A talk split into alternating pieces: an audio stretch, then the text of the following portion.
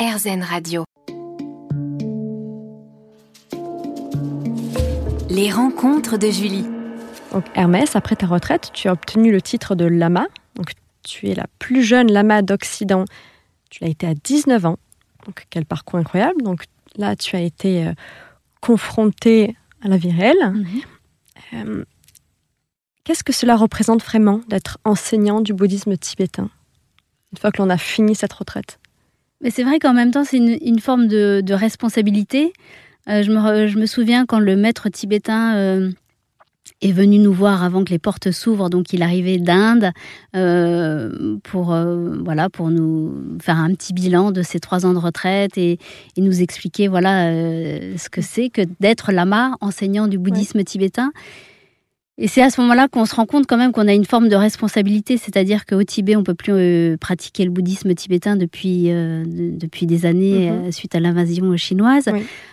En Inde, c'est transmis à 99% par des hommes.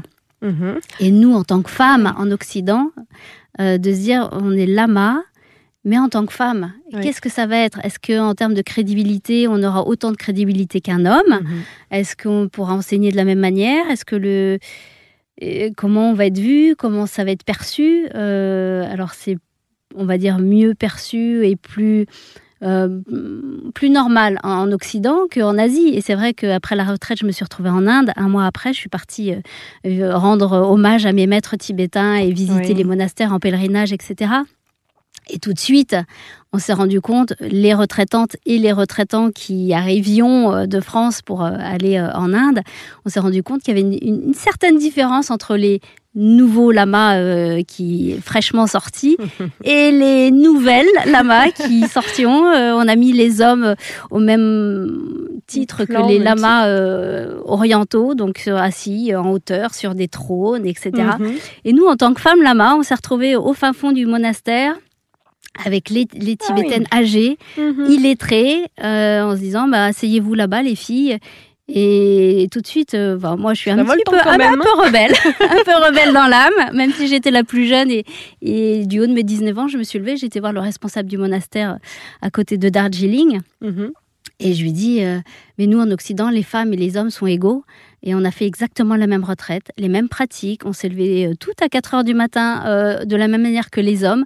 On a dormi assise de la, pendant trois ans de la même manière que les hommes. Il y a Et tu as absolument même affronté le froid, le froid. nuit et jour. Voilà, pas de chauffage. Pas de etc. chauffage. Et tu ouvrais la porte. Dans les mêmes conditions. Et, et du coup, c'était, mais en fait, euh, comment on va être considéré? Pourquoi, pourquoi être. euh, parce qu'on est une femme, Mhm. La, la spiritualité n'est pas reconnue au même titre que les hommes qui transmettent la spiritualité ou la religion. Et ça, c'était assez, assez surprenant. Oui. Donc les choses ont été rectifiées euh, par mes soins. Bravo. Et, et j'y travaille encore au quotidien, Mhm. parce que en tant que femme, euh, lama, c'est pas évident. C'est un long chemin. Voilà. Et combien y a-t-il de lamas occidentaux en France? Je dirais environ 2000. Environ 2000. Mais c'est difficile de, de- de quantifier, mais on, on est a priori sur ces chiffres-là. Puis tu as animé des ateliers de méditation. Oui. euh, notamment auprès des enfants, des entreprises, euh, mais également des hôpitaux. Tu travailles avec les neurosciences. Tu as notamment participé aux recherches de l'INSERM à Lyon. Peux-tu nous expliquer euh, en quoi consistent ces ateliers? Peux-tu nous en dire plus? Alors c'est vrai qu'en 2018, janvier 2018, l'INSERM de Lyon me contacte pour euh, participer à des recherches sur les bienfaits de la méditation. Donc avec 30 000 heures de méditation au compteur, puisqu'après la retraite, on, on continue à méditer chaque jour. Euh, J'ai participé effectivement à six jours d'expérience, euh, branchée un peu de partout pour voir si mon cerveau avait été modifié par la méditation et la réponse est oui, pour faire court. Euh, et ensuite, euh, en parallèle, donc euh, faire des ateliers ou donner des conférences ou aller en entreprise ou me rendre dans des écoles, dans des hôpitaux, etc. C'est aussi pour transmettre euh, la méditation, mais d'une manière peut-être euh, moderne, avec des mots occidentaux, Oui. euh, en retirant tout le côté bouddhiste, en gardant, si je devais garder, euh, lui, l'essentiel, l'essentiel de l'essentiel de l'essentiel. Euh, voilà, c'est ça que j'essaye de transmettre, de partager. On se retrouve dans un instant avec Hermès Caranger dans RZN Radio. Les rencontres de Julie. Alors Hermès, tout le monde peut pratiquer la méditation À tout âge Oui. Par exemple oui, oui. Dans On- toutes les conditions alors, Physiques euh, On peut dire que la méditation, on va dire que c'est l'une des pratiques accessibles à tous. Euh, bah, ça demande absolument aucun accessoire. Euh, on peut méditer Ouais. partout, en marchant, en s'asseyant euh, devant un paysage. euh, euh, ça peut être dans une école avec des enfants. C'est vrai que quand je fais méditer des enfants, bah, je, me, je me retrouve dans des écoles, euh, des classes de maternelle avec des petits de 5 ans et, et qui sont très, très, très réceptifs. Et une petite, tu, tu parles d'une petite qui t'a qui t'a fait un compliment incroyable sur ce qu'elle venait de vivre. C'est ça. Sur ton Euh, enseignement. oui, quand j'ai demandé, euh, quand j'ai demandé ce que les enfants avaient ressenti, elle, elle avait levé la main et elle a dit, euh, en mettant la main sur son, son cœur, elle dit moi ça m'a fait du bien dans, Mmh. dans mon cœur.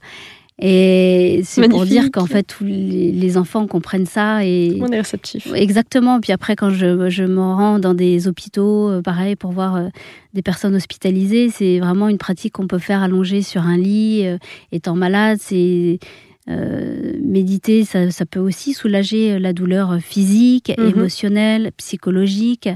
Mais Des euh, douleurs chroniques. Bien sûr. euh, Après, euh, après moi, je, je mettrai en garde dans le sens où euh, c'est bien de, de méditer, mais d'avoir des bonnes instructions Oui. euh, authentiques et que ce soit pas des petites instructions prises à droite à gauche, marketing ou, des dans un magazine parce que n'importe qui a écrit ça. Ouais, et ne pas écouter voilà, n'importe qui. J'ai tendance à dire ne confiez pas votre esprit à n'importe qui, Mhm. de la même manière que vous ne confiez pas votre cerveau à n'importe quel médecin. Donc euh, pour Oui. moi, le- l'esprit, c'est quelque chose dont il faut prendre soin. Et si on veut donner des vacances à son esprit, c'est bien d'avoir un, un bon mode d'emploi avec Mhm. des personnes authentiques. Bien sûr. Et hum, la méditation sert aussi à sortir euh, du, du chaos intérieur, même dans des situations, et surtout dans des situations extrêmes. Oui. Tu, tu parles d'une qui a été terrible euh, concernant ton, ton mari euh, dans ton livre. Tu disais que tu étais, euh, tu, tu gardais ton enthousiasme, tu, que, malgré toutes sortes d'atrocités, pas voulues, mais tu as entendu de tout. Donc, euh, tu as su rester euh, dans l'ici et maintenant, prendre des initiatives terribles, Mhm. mais heureusement que tu as pris ces, ces décisions-là, parce que ton, ton mari a continué à vivre. Est-ce que, tu, est-ce que tu peux nous en parler ou tu Bien sûr, préfères, euh, Bien sûr. donc même là, tu, tu, tu as apporté ses fruits. Enfin, je veux dire, euh, jusqu'au bout, tu, tu ressens euh, les effets de la méditation dans... C'est vrai que dans les textes tibétains, on dit pour voir les bienfaits de la méditation, c'est bien de les voir quand il y a des obstacles, des difficultés, des souffrances. Parce que voir les bienfaits quand tout va bien, quand on est en vacances et en train de boire l'apéro avec des amis, bah, on- voilà, on voit pas trop les bienfaits. Mais quand il y a des obstacles, des difficultés, c'est vrai que face à l'AVC du père de ma fille, euh, quand on nous annonce qu'il reste quelques heures à vivre et qu'il faut prendre des décisions, est-ce qu'on retire euh, la boîte crânienne? Oui, non, euh, Tu étais la seule. J'étais la seule à la prendre. à- à prendre cette décision puisque sa famille était en Martinique et, et nous on vivait en France tous les deux. Et le, le- ce que j'ai demandé au médecin, huit médecins qui m'entourent, j'ai dit laissez-moi quelques secondes euh, pour prendre une décision. Et ce que j'ai fait, euh, j'ai fermé les yeux et je me suis mise en méditation. Et parce que je voulais pas prendre la décision avec euh, le mental, avec euh, la stratégie euh, et, et la peur et les émotions et les gens qui m'attendent dans le couloir et, la- et les gens que j'entends pleurer, etc. Je veux juste être en méditation et prendre la décision avec quelque chose de plus grand que moi. Oui. L'âme, la conscience, l'intuition, le cœur, la profondeur, ce qu'on veut. On peut Mhm. mettre le mot qu'on veut. Et en fait, quoi qu'il arrive dans ma vie, à chaque fois que je dois prendre une, une décision, je bascule, je switch du mental à l'esprit, et de- en tout cas dans cette forme de, de profondeur. Et c'est avec ça, dans cette profondeur, que je prends les décisions. C'est une arme incroyable. Et on en saura plus après euh, une pause musicale. Merci Hermès, à tout de suite.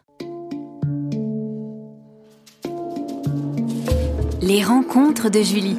Alors oui, donc on, on parlait de, des épreuves les, les plus difficiles. Donc le bien-être euh, passerait aussi par l'hygiène mentale. Bien sûr, Non, oui, oui, tout à, Si on tout peut à un fait. peu résumer. euh. Oui, oui, on peut pas Pratique. dissocier euh, le corps de l'esprit. C'est-à-dire, on est un tout. On n'est Oui. pas juste un corps d'un côté ou un esprit de l'autre. Et, quand l'harmonie doit se faire entre les deux et ça doit faire un bloc. Mhm. Donc l'hygiène de vie, elle est aussi bien extérieure qu'intérieure et que mentale que, que psychologique, etc. Donc c'est vraiment un travail global à faire. Oui. Et le travail est d'autant plus complet euh, lorsqu'on commence à le faire quand tout va bien, c'est ce que tu disais. Exactement. il faut avoir cette, prise de conscience-là. Euh, ben, assez, tôt. Hein. C'est ça, de ne pas attendre d'être mal pour commencer à apprendre à méditer. Et c'est ce que je remarque en Occident, c'est-à-dire qu'à la fin de mes conférences, les gens viennent me voir en disant Mais moi, j'ai commencé à méditer euh, suite à un deuil, une rupture, une maladie, etc. Mais euh, j'ai essayé trois jours, ça marche pas ton truc. L'impact est moindre, il y a moins de puissance. mais, déjà, quand on est au plus bas, en, en rupture, en maladie, en burn-out, etc., on a déjà peu d'énergie, on n'a pas, on n'est pas forcément dans la meilleure énergie. Donc, euh, de, demander, euh, ça demande un effort surhumain d'entraîner son esprit, d'apprendre à méditer alors qu'on est déjà au plus bas. Oui.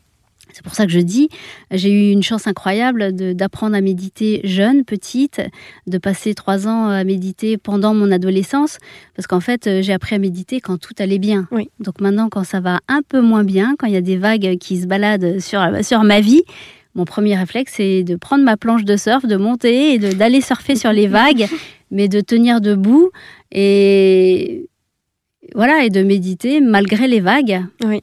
Quelle aisance. C'est ça. Il faut essayer.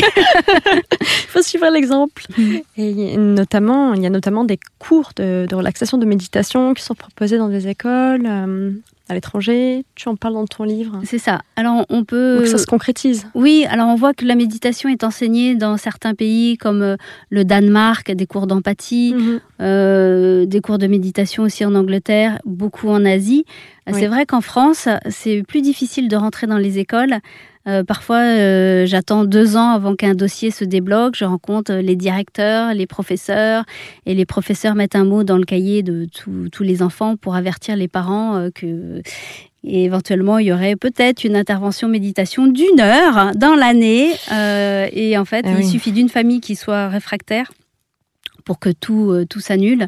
Donc, c'est extrêmement difficile d'avoir accès quand même euh, aux enfants ou aux écoles quand on est quand on n'est pas enseignant soi-même. Mhm. Donc euh, je vais là où je suis invitée, mais c'est c'est pas évident encore. C'est pas c'est pas totalement naturel et pas autant qu'en Asie ou dans certains pays euh, d'Europe. Oui, on, on, voit que malgré tout la méditation est partie dans les médias. Il y en a certains qui pensent que c'est un phénomène de mode, mais même au niveau des entreprises, de Google à euh, Goldman Sachs ou euh, oui, ils enseignent la méditation euh, pour qu'il y ait de nombreux bienfaits, notamment moins d'absentéisme, etc. Donc c'est vrai que dans, toutes les sphères un peu des, sociétés, la méditation malgré tout un rôle accru. on voit qu'il y a quand même une prise de conscience, une, émergence peut-être d'une d'une certaine oui d'une d'une volonté de de changer les choses à. Exactement. Exactement. Mhm. Et, de plus en plus. C'est vrai que quand je parlais de méditation euh, en sortant de ma retraite, on va dire il y a 35 ans, c'était oh là là, ça fait peur. Et puis maintenant, quand je suis invitée euh, en, entreprise, ou au barreau de Paris quand je fais des conférences devant 200 avocats pour parler de méditation, ou euh, dans des entreprises de luxe, euh, des clubs un peu euh, fermés, etc. Je me dis, waouh, tous ces chefs d'entreprise qui font la démarche mm. de venir prendre des clés ou des, des, astuces pour se sentir mieux je me dis mais c'est déjà les portes elles s'ouvrent c'est génial c'est génial donc donc j'y crois enfin je me dis on va vers quelque chose voilà, de, plus ouvert en tout cas que moi ce que j'ai vécu euh, quand j'habitais au monastère petite. Oui. On se retrouve dans un instant pour la fin de cette interview avec Hermès Garanger dans RZN Radio.